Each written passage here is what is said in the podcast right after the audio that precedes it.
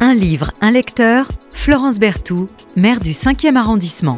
Bonjour Philippe Carrois. Bonjour Florence, Berthoud. Euh, alors cher Philippe, vous auriez pu être médecin J'ai failli. Vous avez failli parce que euh, j'ai appris, euh, alors ceux qui, euh, vous êtes comédien, on vous voit beaucoup à la télévision. La dernière fois, vous m'avez dit là hors antenne, c'est quoi? C'est sur la 3 il y a quelques jours? Oui, il y a quelques jours, ils ont rediffusé des- une, une collection que je tourne qui s'appelle Crime Parfait, Voilà. qu'une sorte de Colombo. Bon. voilà. Et Donc- alors notre technicien disait tout à l'heure qu'il adorait, qu'il adorait, qu'il adorait la série.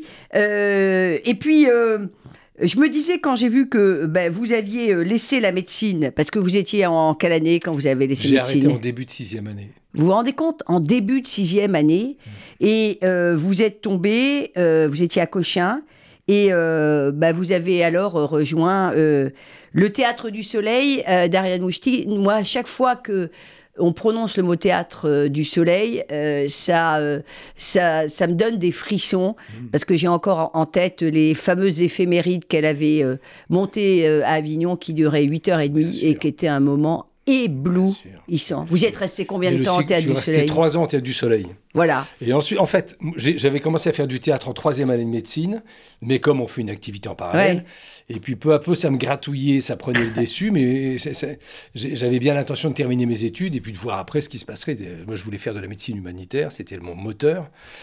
Et puis, quand j'ai entendu parler de cette audition, moi, j'étais comme vous, j'étais, je m'ennuyais souvent au théâtre, mais le du Soleil, j'y étais allé une fois ou deux, j'avais vu L'Âge d'Or, Et j'avais vu Méphisto, Bah oui. et j'étais ressorti avec des paillettes, je me dis, ça, c'est le théâtre. Et vous êtes dit, il faut que je sois comédien Non, Non? Pas à ce moment-là, pas du tout. Je voulais vraiment être médecin. Voilà. Mais comme ça me gratouillait le théâtre depuis trois ans, parce que j'étais en début de sixième année, j'avais commencé le théâtre en, en troisième année, je me suis dit, elle fait des auditions ouvertes à tout le monde, c'est l'occasion aller. jamais de l'approcher. Ouais. Je vais sûrement pas être gardé parce que je suis, je suis trop vert. Et, Ouais. et Et, puis comme d'habitude, quand on a, quand on se met pas la pression, on est plus libre. On est plus libre. On est moins tendu, on a, parce qu'on on est moins dans la volonté d'être pris. Moi, j'étais sûr de ne pas être pris. Et tous les jours, elle me dit tu, tu peux rester. Et au bout d'un mois, elle m'a proposé de rester.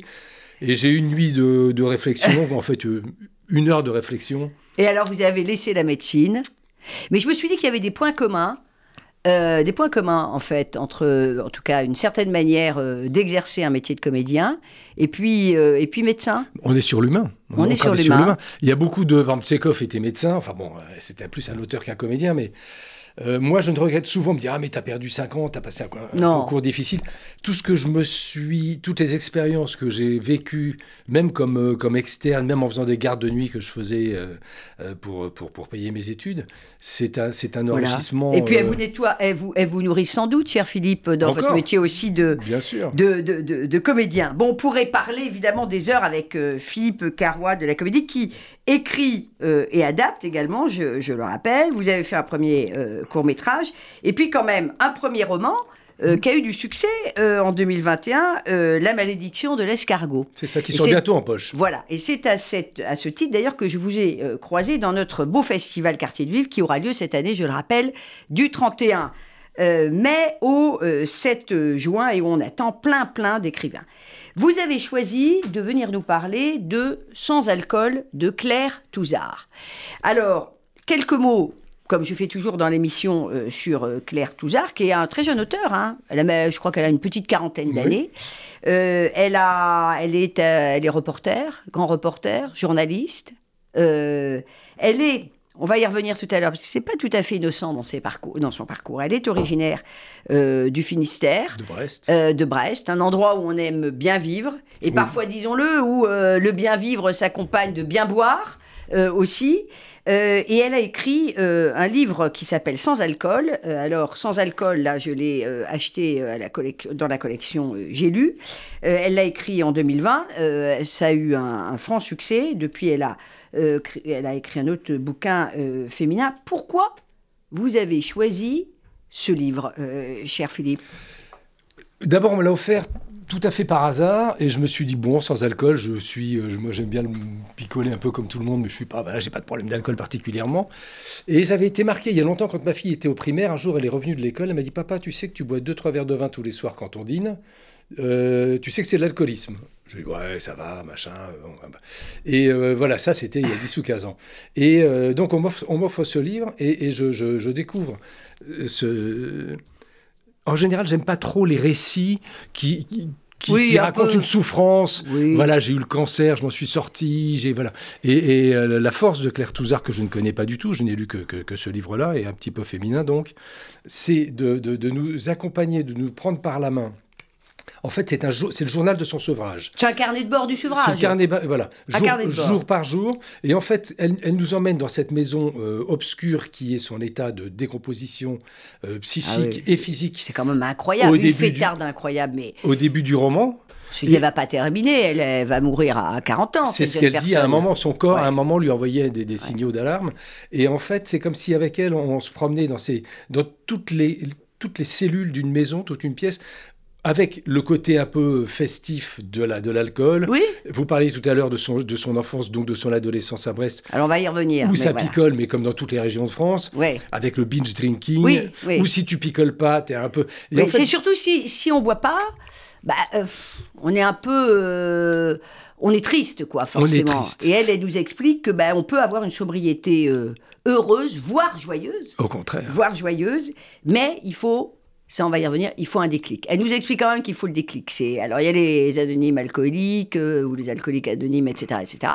Mais il faut le déclic. Et là, Et le puis, déclic, il y a un homme aussi. c'est l'amour, le déclic. Elle rencontre un homme qui s'appelle Alexandre, qui lui vient de- d'arrêter juste avant elle, qui, qui l'entraîne vers les, vers les AA, comme ils disent, les alcooliques anonymes, qui sont pas du tout décrits comme on les décrit en général, l'archétype de quand, quand une scène au cinéma avec les alcooliques anonymes, on, on en sourit Oui, un peu. bien sûr. Là, il y a un vrai respect, on comprend Ah que c'est oui, une véritable fonction Ouais. salvatrice pour ces gens qui sont vraiment au bord du gouffre. Il y a des échanges très touchants d'ailleurs euh, qu'elle relate. Euh, Voilà, c'est pas du tout l'image caricaturale souvent qu'on renvoie. euh, c'est vrai dans les films, il faut bien le dire. Souvent, et elle permet de, de, poser un regard. euh, en fait, souvent, on a une sorte de, de, de- pas de mépris, mais genre, oui, le, le petit alco- le vieil alcoolo oui. qui est aux zingues à 11h du matin avec son blanc. On a un peu pitié de lui, par contre. Le, le- le- la boisson plus fastueuse, le Bien champagne, la- me- me- l'alcoolisme mondain, ou dans un baucher. avec- Ouais. Et en fait, elle, elle fait les liens de tout ça. Elle dit c'est la même chose. Elle dit c'est la même chose. Et, et- et je me suis. Il y a aussi autre chose qui m'intéresse beaucoup, c'est le rapport sociétal au fait de boire ou de ne pas boire. Moi, je bois jamais à midi, pour la simple raison que d'abord, après, il faut que je fasse la sieste, et que je suis plus du tout opérationnel, et que j'a- j'adore boire le soir, mais pas à midi. Et je me suis rendu compte que toujours, quand on me propose, quand je suis à un déjeuner au restaurant ou chez des gens où on me propose de l'alcool à midi, je me justifie toujours. Oui. Et je dis toujours, mais vous inquiétez pas, je me rattrape le soir. Sous-entendu. Ouais, je a suis pas, je suis pas un chiant quoi. je, je suis pas un chiant. Et en fait, elle, elle parle beaucoup de ça, du côté, Ouais. quand on ne boit pas, Ouais. le regard des autres, alors surtout de sa famille, elle parle de son père, elle parle de son beau-père, qui sont des gens qui, qui, qui- qui boivent, hein, Voilà. et, Et, qu'elle a presque honte, alors, et qu'il faut, il faut assumer bien ça. sûr, cher, cher Philippe. Alors on va revenir un peu juste euh, sur euh, sur aussi euh, la déconstruction finalement, euh, comme on dit aujourd'hui, de tout ça. D'abord, elle dit euh, souvent ça démarre euh, au lycée. Alors euh, d'abord, il y a, y a- il y a de l'atavisme. hein. Euh, Il n'y a pas que ça. Mais euh, faut quand même pas se leurrer, il y a aussi l'atavisme. Elle, elle le dit, il y a un passage où elle dit Mon père, un beau gosse, mon père, un coureur, un fêtard, un queutard, un rebelle. Il déteste les règles, il emmerde le monde, il a les yeux rougis par l'alcool, les doigts déformés par la clope, etc. etc. Euh, c'est un très euh, joli euh, passage d'ailleurs, où en même temps elle aime son père, mais elle a un regard plus lucide une fois qu'elle a en- entamé son sevrage. Et puis il y a, et ça elle l'explique très bien aussi, elle dit ben, l'alcool ça exalte, ça on n'en a pas parlé, le côté euh, romanesque, euh, indépendant. Euh, finalement, il y a tout un tas d'héroïnes qui ont été mises en avant euh, par la culture, la culture pop. Hein, voilà, je confondais l'alcool, dit-elle, avec l'émancipation, voire le discours militant. Être bourré était pour moi un geste politique en soi. C'était une irrévérence, un pied de nez au statut de femme trop lisse que l'on m'obligeait à tenir. Et chez elle, c'est très très important. Ça. Oui, elle évoque aussi des voyages qu'elle a fait, notamment dans des, dans des, des, des- des vignobles en, Californie, Oui. où c'était une aventure formidable. euh, euh, c'était le stade de la- de l'alcool gay, joyeux, festif, jusqu'au moment où, après, c'est trop, sûr. tu dépasses la limite, Bien et là, ça devient pathétique, et tu vas jusqu'à des formes de violence. Bien sûr. Euh, elle, parle, elle, elle évoque Mais- des formes de violence dans des fêtes familiales. Bien sûr, Euh, et puis, parce qu'il y a des moments où évidemment on va de l'autre côté du miroir, mais c'est très important de voir qu'il y a un aspect quasi fier, fier à aller jusqu'au bout de son ivresse, et finalement moins de fierté euh, à se dominer et, à entrer en sevrage. Moi, je considère que ceux qui ont été des alcooliques sont des véritables héros quand ils arrivent à être sevrés tout au restant de leur vie, parce qu'il suffit de parler, bah, vous avez été médecin, il suffit de parler aux médecins euh, pour voir cet aspect-là, vous allez peut-être euh, y revenir. Elle dit, il y a une certaine fierté à ne pas se laisser manger par la médiocrité du jour, à préférer briller la nuit avec les âmes sensibles et pétées, à louvoyer de fête en fête, de comptoir en club, en espérant y trouver de grandes aventures. J'ai encore en mémoire cette excitation alors que je me préparais. Et évidemment, il y a tout un, rituel euh, avant d'aller euh, d'aller boire aussi. Bien sûr. Et elle parle beaucoup du, du fait qu'elle se cache pour, pour, une forme d'alcoolisme élégant. C'est-à-dire qu'elle boit deux, trois bières après son boulot. Elle, explique aussi très bien que la pression sociale du travail, le stress du travail a besoin d'être décompensé par le verre d'après euh, after work, hein, ça s'appelle, le happy hour comme on dit. Et, et que en fait, elle boit deux ou trois verres avec ses amis au café, comme toutes ces terrasses qu'on voit à Paris, euh, qui, ont pris encore beaucoup d'ampleur depuis que les terrasses ont été attaquées par les, par, par, les, par les islamistes. Et, euh, et mais qu'après, elle passe chez son caviste, prendre une bouteille, où elle dit bien c'est parce que j'ai un dîner n'a pas du tout dîné. Elle, va, se, descendre sa bouteille toute seule. Et ce que j'aime beaucoup chez, chez, Claire, Claire, Touzard, c'est d'abord son écriture est très simple, très juste. Elle met les mots d'une manière. Et elle est ni dans. Elle n'appelle pas le, la compassion, il n'y a pas de pathos, mais elle, elle se met complètement à nu. En tout cas, elle semble être complètement honnête par rapport à ses, à ses gouffres, par rapport à ses démons. Et moi, j'adore l'écriture qui est très simple. Elle, est bien écrite, mais en même temps, il y a des, il y a des passages très, il y a des passages émouvants. Euh, on verse pas du tout dans la niaiserie ou dans le pathos, comme vous le disiez. Euh, le médecin que vous avez failli être, à quelques mois près, euh, quel regard il porte sur ça et sur les conséquences physiques et psychologiques? Parce que il n'y a pas que la gueule de bois, il y a la confusion entre qui je suis et qui je veux être. Ça altère aussi le rapport aux autres, euh, l'alcool. L'alcool, c'est quelque chose de culturel, euh, sociétal et social en France qui inonde tout. Il n'y a pas un rapport, il n'y a pas un film. Je me rends compte, moi, je, dans mon bouquin, mon héros, tous les soirs, il vient de se faire larguer il, s'ouvre un, côte du Rhône. Sa fille, euh, qui a 18 ans, euh, elle fume des joints, mais elle, picole aussi un peu du chardonnay. Son père, qui est euh, dans un EHPAD. Alors, donnez le nom de votre livre. Hein, la malédiction de l'escargot. Voilà, j'en ai parlé tout à l'heure. Voilà, et, donc, c'est pas du tout la, thématique comme le, comme le livre de Claire Touzard. C'est pas un livre sur l'alcool, mais malgré tout. Et quand je fais le bilan de tous les. Tous les, tous les, toutes les même, je viens d'écrire une pièce qui s'appelle Le Chapon, qui se passe le soir de Noël. Évidemment, l'alcool est présent. Il y a très peu d'œuvres littéraires ou d'œuvres cinématographiques ou théâtrales qui échappe même la locandiera, euh, dont je parle dans mon roman, euh, du vin de Chypre. Enfin, l'alcool fait partie de notre culture. Avec ce côté flamboyant, oui, il y a le, y a, le, côté euh, élitiste de l'alcool, mais la réalité de l'alcool, c'est que peu à peu, ça devient addictif et qu'il est très difficile de ne pas glisser complètement. Donc, il y a une imprégnation totale de notre civilisation dans l'alcool. Et d'ailleurs, à la fin de son livre, Claire Touzard a une, une, une sorte d'approche assez euh, large. Euh, elle, fait un peu un parallèle entre un certain mouvement aujourd'hui de jeunes qui sont dans la déconstruction que vous évoquiez tout à l'heure, aussi par rapport à l'alcool, genre finalement c'est un piège, c'est une prison, et ce qui s'est passé dans les prémices de MeToo. Et elle dit qu'il y a peut-être un mouvement euh, de déconnexion, de désobligation du rapport à l'alcool, euh, ou si tu bois pas un coup, ah t'es pas drôle, euh, allez. Et, et, vous disiez tout à l'heure, moi en tant que presque médecin, je pense qu'il est beaucoup plus difficile d'arrêter l'alcool que d'arrêter par exemple l'héroïne. L'héroïne, sur le coup, c'est peut-être plus violent, mais après, on ne vous propose pas de l'héroïne à tous les coins de rue. Oui, c'est vrai. Alors que de l'alcool, à, toute occasion, on vous, vous propose de prendre un verre. C'est culturel, surtout en France. C'est hein. omniprésent. Vous, allez au Japon, vous allez dans des grands pays asiatiques, on ne va pas vous proposer de l'alcool. Ah, euh, ça picole beaucoup. Hein, Alors, elle dit aussi, euh, il y a un très très beau passage, euh, page 241, bon, où elle dit il est important de noter que la sobriété n'est pas un chemin liturgique qui nous mène progressivement vers la lumière. C'est une voie jonchée de ronces, de trous, de pics, un chemin chaotant et chaotique. Parfois, je comprends qu'en arrêtant de boire, ce que j'ai accompli est immense. C'est très beau. Et euh, ben, il y a le risque de replonger euh, en permanence. Il y a toujours ce risque. Elle, elle en parle d'ailleurs. Voilà. Oui, parce que je pense que sur un plan purement cellulaire, il y a une, quand on était addict à un produit, il y a une mémoire cellulaire. Moi, j'ai arrêté de fumer il y a 30 ans, je, je déteste l'odeur de cigarette, je suis anti-tabac à fond, mais une fois par an ou une fois tous les deux ans, d'un seul coup, je une odeur de tabac et il faut que je sois très fort pour pas. Bah, pour pas replonger? Oui, parce que j'ai l'impression à ce moment qu'il y a toutes mes cellules qui ouais, vas-y, vas-y, il n'y a pas de risque, t'as arrêté de fumer. Et en fait, je pense que. Et, donc, elle, son, son, son, son, sevrage, son roman, son, son récit, c'est pas un roman, s'arrête un an, à, peu près à un an de, sevrage. Donc, c'est très récent pour 20 ans d'addiction. C'est tellement vrai ce que vous dites qu'il y a un passage chez Philippe Carrois où il dit il y a toujours cette idée, toutefois, qui plane.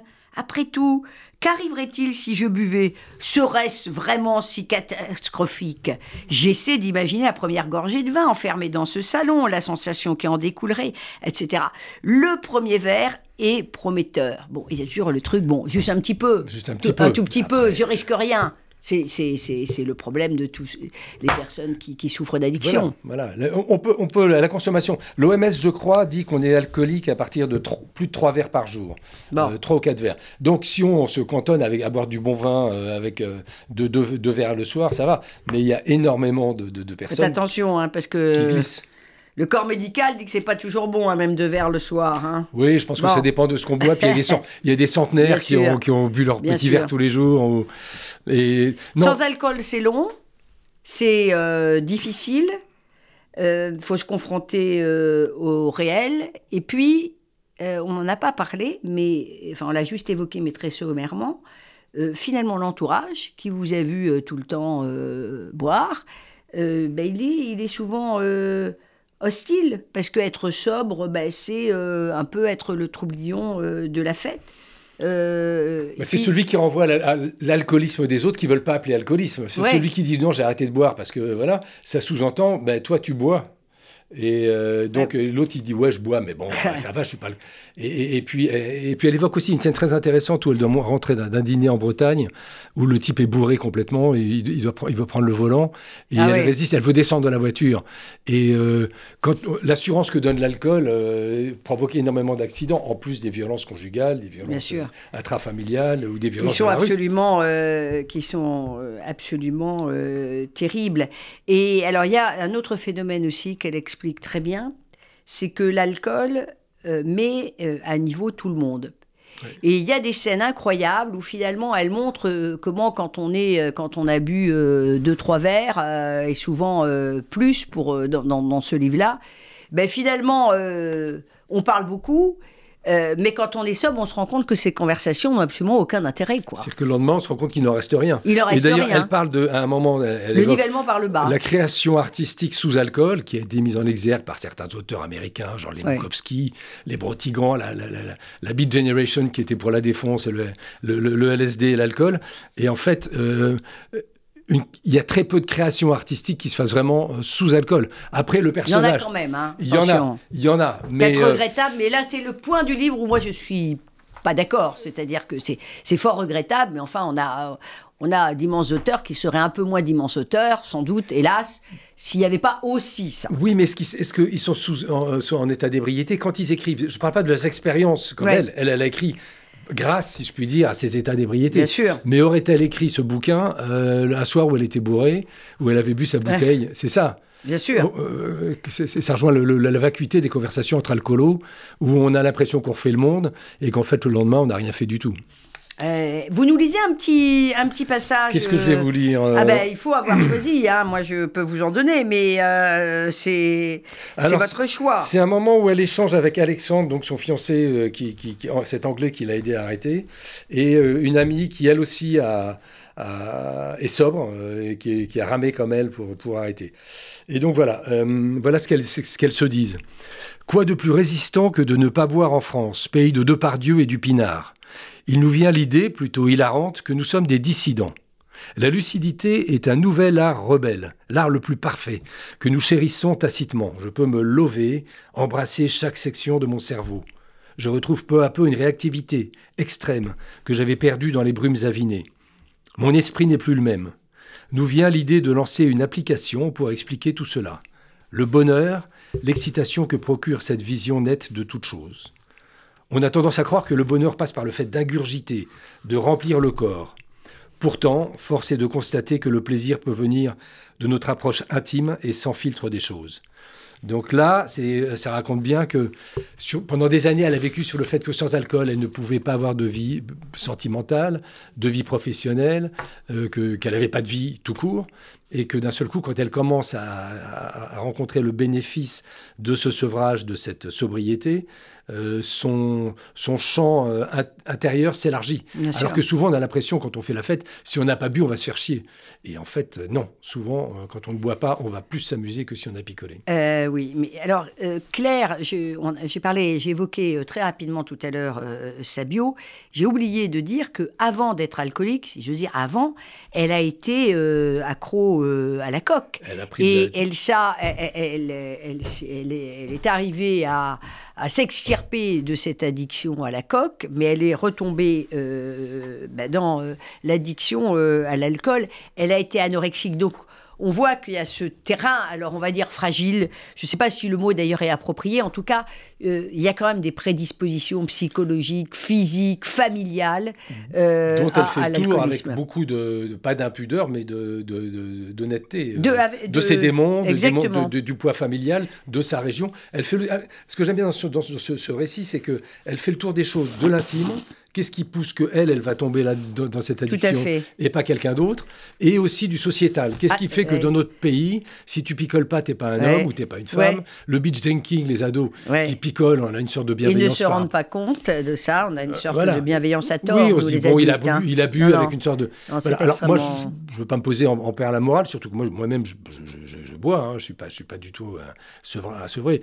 Mais, euh, mais, mais c'est vrai qu'il y a une sorte de d'obligation à accepter le fait alcool dans notre pays, parce qu'on est le pays du vin, euh, comme elle le dit là, enfin, le pays pas qu'ici d'ailleurs, mais nous, c'est particulièrement euh, important. Euh, peut-être peut-être en conclusion, même s'il n'y a jamais de, conclusion dans cette émission, grâce à vous, cher Philippe Carrois, et, le livre de Claire Touzard, Sans alcool, ben, on découvre que arrêter de boire, finalement, ça, peut être, ça peut être subversif. Et qu'à l'inverse, bah, boire, c'est souvent, souvent euh, un anesthésiant, mhm. un cotère sur une jambe de bois dans une vie qui est étriquée, ou en tout mhm. cas qui nous semble étriquée. on n'a rien fait de grand quand on a picolé. On a l'impression qu'on fait, on fait la fête, comme on dit, mais qu'est-ce qu'il en reste, à part une bonne gueule de bois? En général, pas grand-chose. Quand on ne va pas jusqu'à oublier ce qu'on a fait, ou qu'on ne sait pas, pas avec un coca, ou... Voilà. Euh, vraiment, euh, Liv, alors je me suis juste dit une chose, j'ai dit tiens, je voudrais l'offrir, ce lait, et puis je me dis juste, je me suis juste dit sans alcool, si je l'offre, euh, la personne va se dire ah, mais pourquoi on me l'a offert alors je vous rassure. c'est assez c'est assez bon un peu un peu un peu difficile et toujours et toujours et toujours délicat. Mais lisez ce livre qui est formidable Merci, euh, cher Philippe Carrois. Et puis, euh, bon vent dans, euh, dans toutes vos aventures télévisuelles, théâtrales, parce que vous faites beaucoup de, beaucoup oui, de théâtre. Je suis en train de monter une pièce que j'ai écrite, là, qui s'appelle Le Chapon. Le Chapon. Voilà. Qui se passe un soir de réveillon et tout dégénère. Et on, et, on boit un peu encore, mais il est, partout. Parce que là, je quand, on ouvre une pièce, un roman partout, l'alcool est partout. Merci Philippe. Au revoir. Merci Florence.